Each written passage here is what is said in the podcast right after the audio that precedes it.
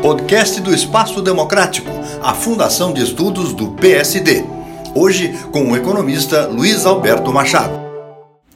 Dois dos ídolos da minha infância e juventude foram Eder Joffre e Cassius Clay, depois Muhammad Ali. Lutavam boxe, então chamada de nobre arte. Lembrei-me de uma luta de boxe ao acompanhar as trocas de golpes entre grupos que defendem posturas diferentes na condução da política monetária brasileira. Imagino que um narrador assim se referiria a este embate. Bom dia, boa tarde, boa noite. Vamos a mais um round na luta que mais atrai atualmente a atenção dos brasileiros.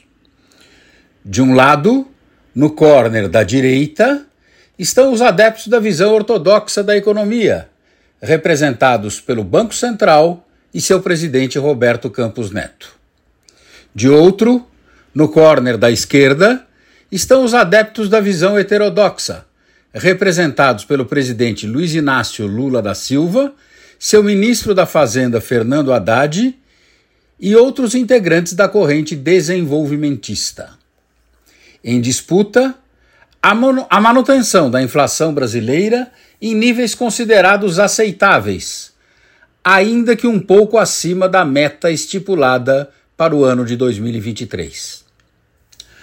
O presidente do Banco Central, firme no mandato que lhe garante a permanência no cargo até o final de 2024, utiliza JEBs e diretos para manter a taxa de juros em 13,75%, ameaçando até elevá-la nos próximos rounds, se necessário for.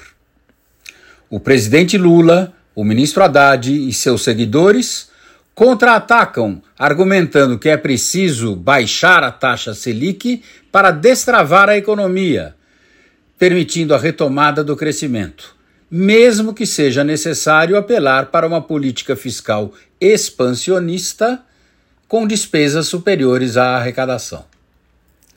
No final do round, o Copom decidiu pela manutenção da taxa em 13,75% e justificou sua decisão afirmando que sem equilíbrio fiscal não será possível reduzir a taxa de juros, situação que se torna mais complicada à medida que sequer se sabe qual será o arcabouço fiscal do governo. Assim, o round foi vencido por ampla margem de pontos pela ortodoxia do presidente do Banco Central. Porém, os desenvolvimentistas, defensores de uma visão heterodoxa, não se dão por vencidos, criticam os livros de economia e prometem reagir nos próximos rounds. Aguardemos por eles. Luiz Alberto Machado, para o Espaço Democrático do PSD.